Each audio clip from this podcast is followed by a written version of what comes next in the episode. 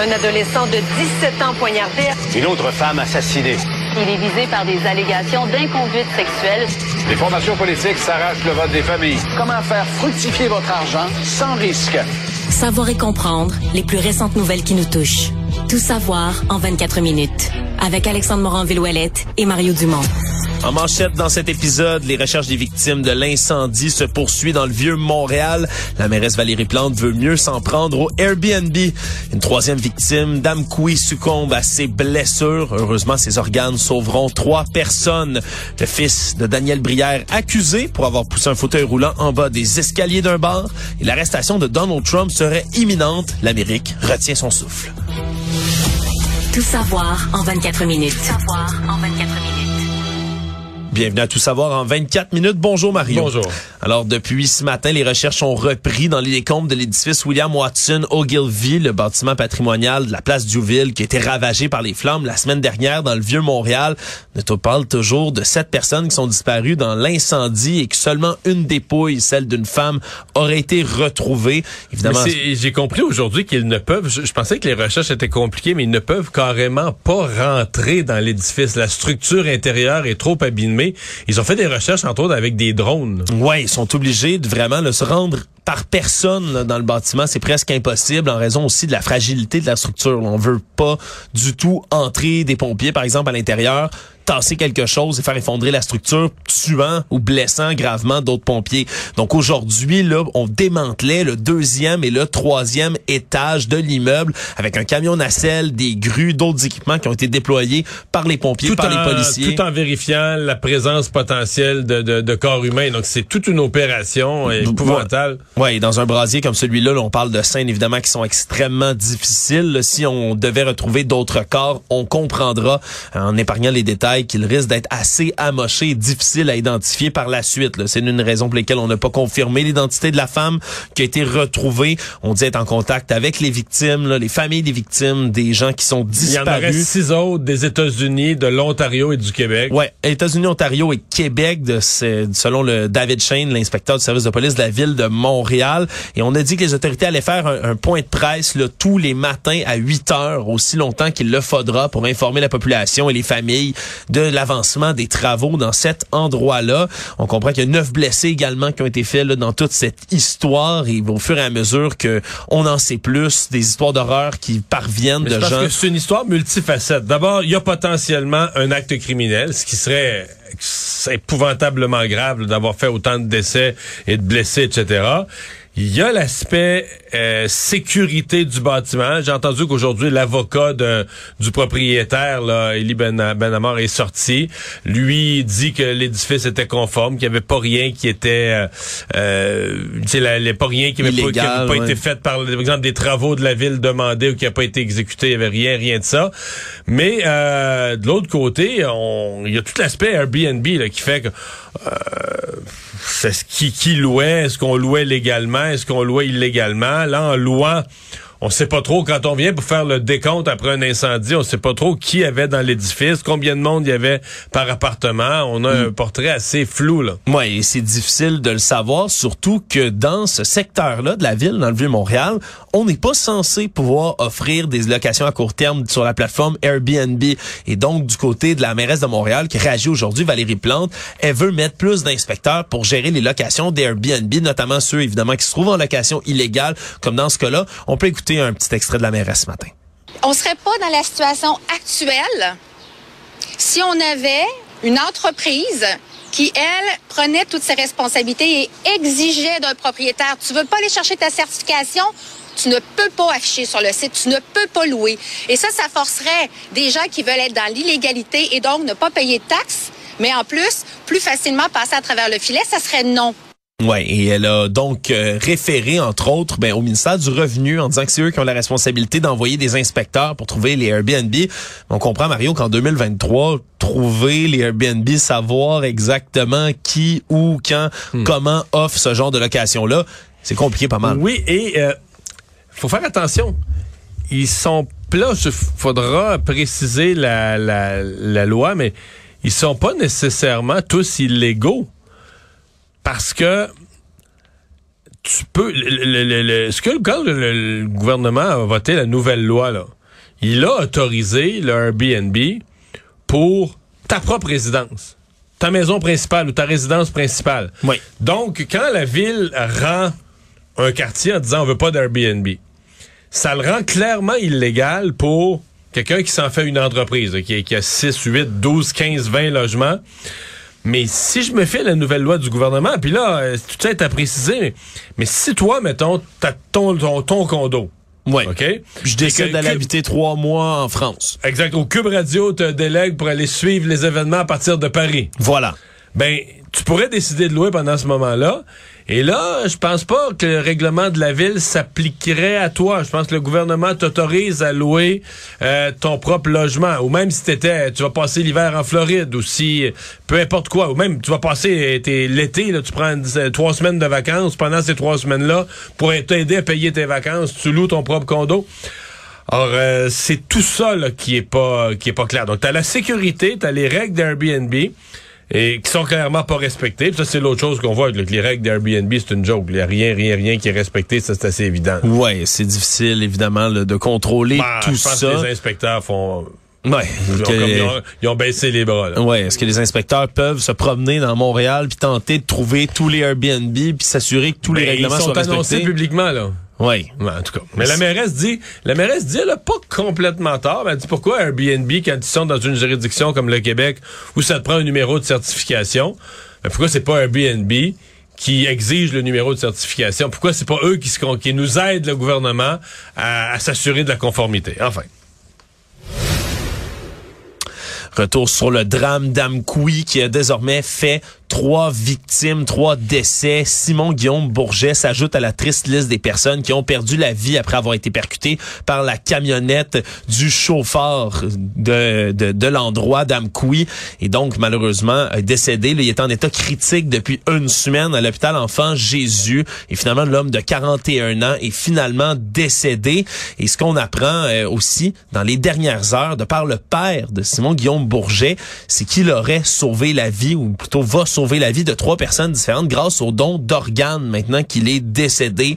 Tout ça a été livré dans un vibrant témoignage ce matin sur les réseaux sociaux. Silvio Bourget a annoncé là, que son fils lui a quitté hier apaisé et serein, qu'il est mort en héros. Donc ça s'ajoute malheureusement à la triste liste là, de Jean Lafrenière Ouais. et de Gérald Charret. Mais il était, selon ce que je comprends, c'était un collègue de Gérald Charel. Ils travaillaient ensemble dans une firme de, une firme de, de, de paysagement. Ouais, absolument. En fait, si je pense que c'est son fils exactement là euh, qui travaillait chez Bélanger. Non, non, il travaillait, c'est ça. Il travaillait chez Bélanger puis Ah oui, c'est paysagiste un collègue. Donc, il y a deux collègues de chez Bélanger euh, Paysagement qui euh, ont été euh, ont été frappés. Donc, on fait partie des victimes de, de l'accident. Ouais, donc il faudra voir si l'accusé dans cette affaire, Steve Gagnon, va faire face à plus de chefs d'accusation par la suite, là, qui vont s'ajouter maintenant qu'une troisième personne qui est décédée. Et pour ce qui est des hospitalisations, là, il y a trois autres personnes qui le sont toujours à Québec. Il y a deux personnes qui sont dans un état stable, mais il y a une autre personne qui, elle, lutte toujours pour sa vie, tout comme c'était le cas jusqu'à tout récemment de Simon Guillaume Bourget. Donc, il- il y en avait trois qui étaient en soins en critique. Il y en a une qui est passée à l'état stable. Il y en a un qui est décédé. Il y en Exact. toujours un dans un état... euh, dans un état critique, évidemment, on, toutes Ah, nos pensées moi, sont là, avec eux. ouais, toutes nos pensées sont avec eux, mais si t'es encore dans un état critique une semaine après les événements, c'est que tu vas garder, écoute, on souhaite que tu t'en sortes, mais c'est que tu vas garder des séquelles importantes. C'est que tu as des blessures euh, très graves. En fait, je pense que celui qui est dans un état critique encore, c'est le père de la famille de six. Le, le Oui. grand, le grand-père, en fait, des deux enfants. Les deux enfants sont sortis de l'hôpital. Euh, la mère est sortie des soins critiques. L'autre, mais le, le- le grand-père, lui, est encore, je pense, euh, hospitalisé. Actualité. Tout savoir en 24 minutes.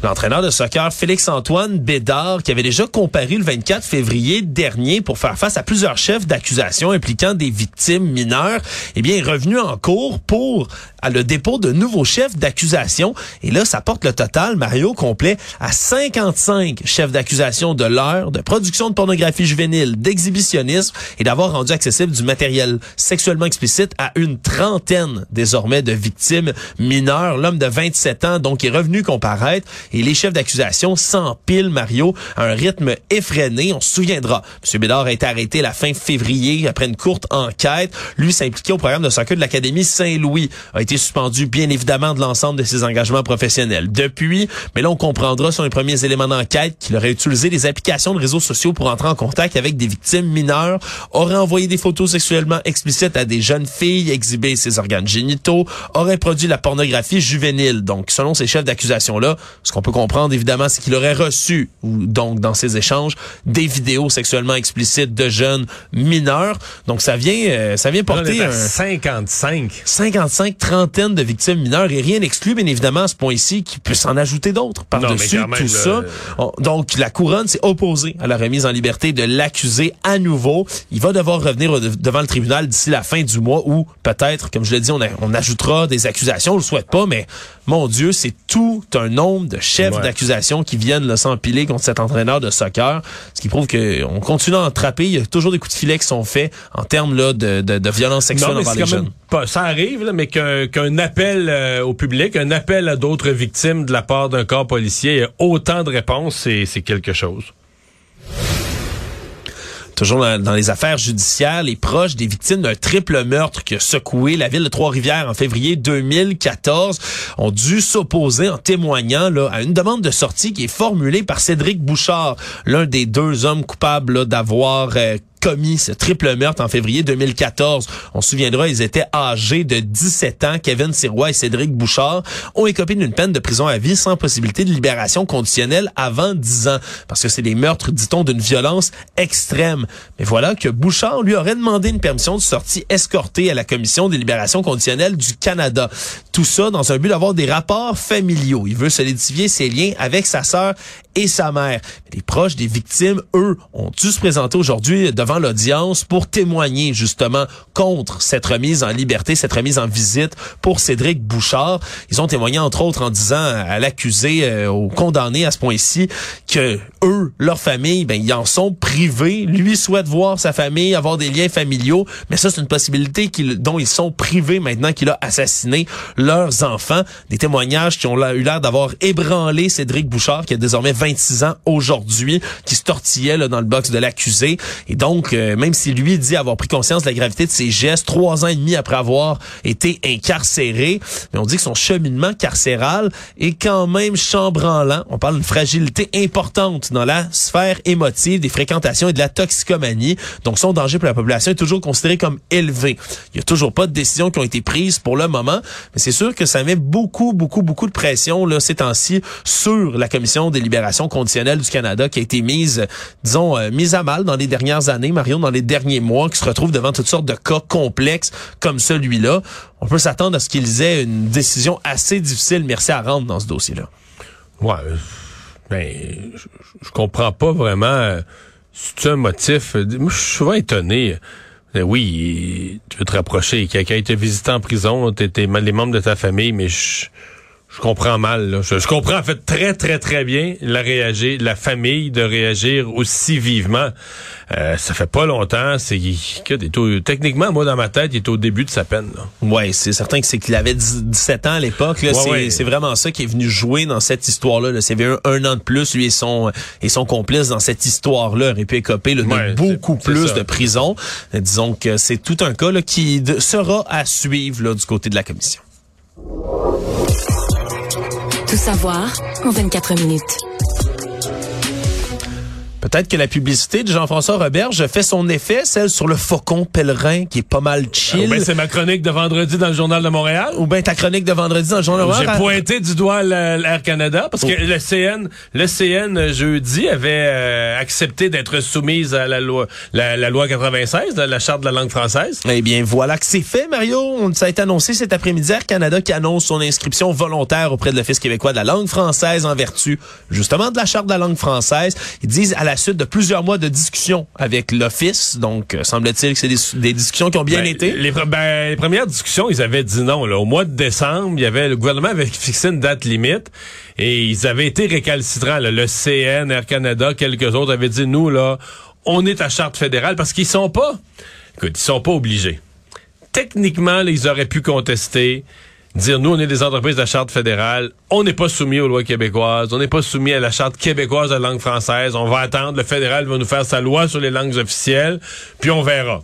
Mais là, ils ont décidé de au Québec, on va respecter la loi québécoise. C'est quand même, c'est une grosse victoire pour le gouvernement Legault. Oui, absolument. Et Air Canada qui a pas mâché ses mots dans son communiqué, Mario, qui dit Air Lis-moi Canada. ça, ça va faire du bien. Ben oui, voilà. À titre de plus important transporteur aérien du Canada, Air Canada est fier de son engagement à l'égard de la langue française au. Québec et à l'échelle de son réseau mondial.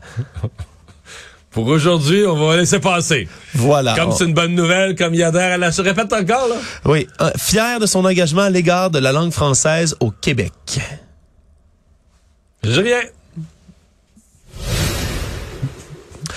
Il y a de la suite dans le dossier du fils de Daniel Brière, Carson Brière. On se souviendra, là, suite à la publication en ligne d'une vidéo de caméra de surveillance d'un bar qui a été visionnée à ce point-ci, Mario, à l'heure où on parle, plus de 39 millions de fois. Il savait pas, je pense, qu'il y avait une caméra de surveillance, hein? Ben, c'est sûr qu'il s'avait une caméra, peut-être qu'il aurait reconsidéré son choix de balancer un fauteuil roulant d'une euh, d'une jeune femme qui se rendait dans une salle de bain située au sous-sol, une femme avec un handicap qui avait besoin, bien évidemment, de son fauteuil, qui fait pas descendre, donc il y a eu de l'aide pour descendre dans des longs escaliers quand même, là, on peut le voir sur la vidéo du bar. Et Carson Brière avec d'autres euh, d'autres jeunes hommes qui étaient près de lui, dont Patrick Carosi, qui est un joueur euh, de l'équipe de la crosse de la même université que ce dernier, eh bien, a poussé le fauteuil roulant qui dégringole dans les escaliers, semble se Une briser. bonne idée, là, quelque chose de brillant, très, très drôle. Ouais, ouais, quelque chose, ça, ça divise la population et des gens qui Non, sont pour, des gens qui sont contre. Ah, Qu'est-ce qu'il a pas vraiment. pensé? Qu'est-ce qu'il a pensé? Qu'est-ce qu'il a pensé? Ben là, Carson Briard, déjà, à 23 ans, jeune hockey de l'Université de Mercyhurst, Ouais, devait faire il y a a pas 13 ans, là, il y a 23 ans. là. Ouais, là, il devait déjà faire face au tribunal populaire, avait déjà été suspendu par son université, mais voilà qu'il va euh, être inculpé relativement à son geste qui a été commis le 11 mars dernier, va devoir se présenter avec Patrick Carosi devant un tribunal d'Erie en Pennsylvanie le 22 mai prochain. Ils font face à des accusations de méfaits criminels et de conduite désordonnée. Plus exactement, on parle de propriété endommagée et complot criminel en vue de commettre un méfait. Donc des termes qui sont extrêmement durs. Le mot complot est un peu fort, là. Les deux, les deux se sont parlé 4 secondes. Serait-tu drôle d'envoyer la chaise? Ben, aux yeux de la justice américaine un de la complot, Pennsylvanie, semble-t-il a complot. Moi, je pense j'ai résumé le complot. La chaise, hein? Ben, voilà le complot, Mario. C'est fait. Mais si euh, ce chef de méfait au deuxième degré et euh, dont, dont ils, ils sont reconnus coupables de tout ça, ben ils font face à des peines d'emprisonnement quand même de deux ans maximal, amendes qui peuvent aller jusqu'à 5000 Ben, dollars. moi, je sais pas. Je pense qu'ils vont devoir appeler des coupables. De... C'est filmé. La, la scène est hyper simple, claire. On voit tout. Le complot est simple, tu viens de le résumer, Mario. oui, oui, j'ai résumé. Non, mais le geste. À la limite, je pense qu'il il il pourrait faire tomber qu'il y a un complot. Il pourrait dire, regarde, j'ai posé un geste, c'est ça, puis plaider coupable à ça, puis essayer euh, de négocier la peine la plus clémente possible. Probablement qu'il n'y a pas d'antécédent judiciaire, il va pouvoir s'en sortir avec seulement une amende. Mais c'est toute une trace dans son CV, là. Ouais, puis malheureusement, ça vient jeter une ombre sur les, les- les derniers accomplissements de son père. hein. On rappellera que Daniel Brière, maintenant est directeur général euh, déjà intérimaire des Flyers de Philadelphie. C'est bien dommage que depuis ce temps-là, on ne parle que de son Ben, je pense que pour vrai, là, Daniel Brière, euh, il a pu célébrer à peu près 48 heures. Je pense qu'il faudrait vérifier les, les heures et les dates. Ah, pas il- beaucoup. Il a été nommé, puis je pense que c'est le, le lendemain ou le surlendemain tout de suite que cette histoire-là est venue le le- Économie.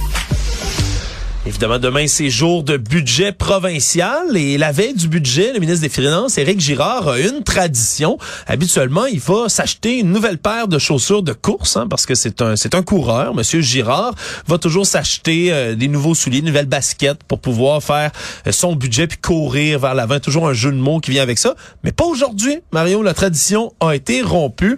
On a décidé de faire un don à un organisme communautaire. Cette fois-ci, c'est pour aider, entre autres, le centre communautaire Patro du quartier Limoilou, donc don de 10 000 dollars pour les 75 ans de l'organisme. On aussi parlé d'une enveloppe de 50 millions de dollars qui va venir dans le budget pour aider le docteur Julien qui était présent, le docteur Gilles Julien, à cette annonce. C'est fait avoir de commentaires, pas voulu confirmer, entre autres, les baisses d'impôts qui ont été promises dans les derniers mois par le gouvernement Legault. Mais donc, c'est toujours la mise en bouche, le petit préambule qui vient avant le budget. Et c'est demain, Mario, qu'on va avoir plus de détails pour tout ça. À quoi tu t'attends? Ben, euh, sur ça, spécifiquement, là, je, je, je, pense que si on fait la veille une annonce organisme communautaire, docteur Julien, donc pour les enfants en difficulté, je pense qu'on veut installer l'idée, comme la nouvelle du budget, ça va être les baisses d'impôts. Euh, il y a toujours cette idée. Bon, écoutez, c'est une évidence. Ça veut dire, il y a une partie de la population qui paye pas d'impôts. S'il y a des baisses d'impôts, ils en profitent pas. Ça veut pas dire qu'ils sont victimes d'une injustice. Ils vivent dans une société où ils reçoivent tous les services puis ils payent pas d'impôts. Bon, ben, je peut-être qu'ils payent pas d'impôts temporairement, ils ont peut-être perdu leur emploi l'année passée, ou ils sont trop jeunes, ils vont en payer plus tard, peu importe, mais ils payent pas d'impôts. Mais là, euh, je pense que le gouvernement veut quand même un peu contrecarrer cet argument-là en disant, ben, on n'oublie personne, et même pour les plus démunis de la société, etc., euh, on veut, euh, on, on, veut penser à tout le monde. Donc oui, il y aura des baisses d'impôts dans le budget, mais il y aura aussi des mesures pour aider du aider les euh, les plus démunis, euh, que ce soit les les, les, les endroits où on fournit les, popotes, les popotes roulantes, les cuisines communautaires, euh, les endroits où on remet des paniers. On va vouloir aider les plus démunis. Moi, j'ai vu un peu là, de la prévention à la veille du budget, pas se faire accuser d'oublier les pauvres en donnant des baisses d'impôts. Le monde. L'Amérique retient son souffle, Mario. C'est peut-être un terme très fort pour dire que l'inculpation de Donald Trump, sa possible inculpation, ben selon ses propres propos à M. Trump, à l'ex-président, ça pourrait bien être demain. Mais tu nous avais averti vendredi, avant même que ça sorte, il y avait des, des, Américains qui avaient observé des choses. Hein? Oui, parce qu'il y a eu plusieurs fuites, entre autres, là, de plusieurs euh, gens qui sont bien au courant du dossier entre les différents paliers des forces de l'ordre aux États-Unis, le FBI, la police de l'État de New York, dans la police de Manhattan, euh, ainsi que les services secrets qui semblent avoir eu plusieurs réunions. Là, vous me dites pourquoi les services secrets, le FBI, parce que on se préparerait à arrêter Donald Trump et c'est une logistique qui est extrêmement compliquée. Évidemment, en cause de tout ce qui l'entoure. On sait que ses partisans peuvent être extrêmement virulents, voire violents, suite évidemment à l'assaut du Capitole. On s'en souviendra du 6 Mais janvier. c'est un ancien président. Là. Il y a de la sécurité. Techniquement, les Secret Service le protègent. Exactement. Les services secrets sont avec lui et le protègent jusqu'à sa mort, comme tous les anciens présidents. Et c'est là qu'on se rend bien compte qu'il faut qu'il y ait des réunions à tous ces gens-là si M. Trump venait à être accusé au tribunal à Manhattan. Tout ça dans cette histoire, une affaire de paiement en 2016 à une actrice de film pornographique, Stormy Daniels, avec lequel, laquelle il aurait eu une liaison. Et tout ça, ben, pourrait lui mener à être arrêté. C'est un cas qui est juridiquement assez complexe. On veut déterminer s'il est coupable de fausses déclarations, entre autres, ou de manquement aux lois sur le financement électoral, comme c'était tout juste avant l'élection de novembre 2016 pour taire cette relation extra-conjugale. Il aurait fait payer par son avocat 130 000 dollars. Or, la semaine dernière, son ancien avocat est allé témoigner devant un grand jury. Stormy Daniels elle-même est allée elle aussi témoigner. Et on aurait invité M. Trump lui-même à se présenter devant un grand jury. Mais qu'est-ce que ça fait, ça? C'est qu'habituellement, on ne demande pas à la personne en examen de passer devant un grand jury, à moins qu'on veuille l'inculper formellement. Et là, mais ce qui pourrait se passer, c'est qu'à New York, on pourrait faire venir M. Trump, qui habite en Floride, je le rappelle, jusqu'à New York pour qu'il y ait, ben, ni plus ni moins qu'un état d'arrestation temporaire. Ce qui pourrait arriver, c'est qu'il serait très, très symboliquement placé quelques instants en état d'arrestation, il serait photographié, on prélèverait ses empreintes digitales, comme à n'importe quelle personne. Comme un prévenu. Il pourrait même être menotté quelques minutes si les choses s'avèrent, puis si on suit un protocole complet. Évidemment, tout ça va être extrêmement, extrêmement délicat à gérer en raison de la virulence de ses partisans, mais on comprend qu'en ce moment, même à New York, veut, veut pas, même si on confirme rien, il y a des clôtures aujourd'hui toute la journée, des barrières de métal qui ont commencé à être installées par les forces de l'ordre tout près du palais de justice à Manhattan, ce qui pourrait bel et bien dire que dans les prochains jours, demain, comme le disait M. Trump, peut-être, on ne le sait pas, il pourrait être officiellement mis en état d'arrestation. Résumer l'actualité en 24 minutes, c'est mission accomplie.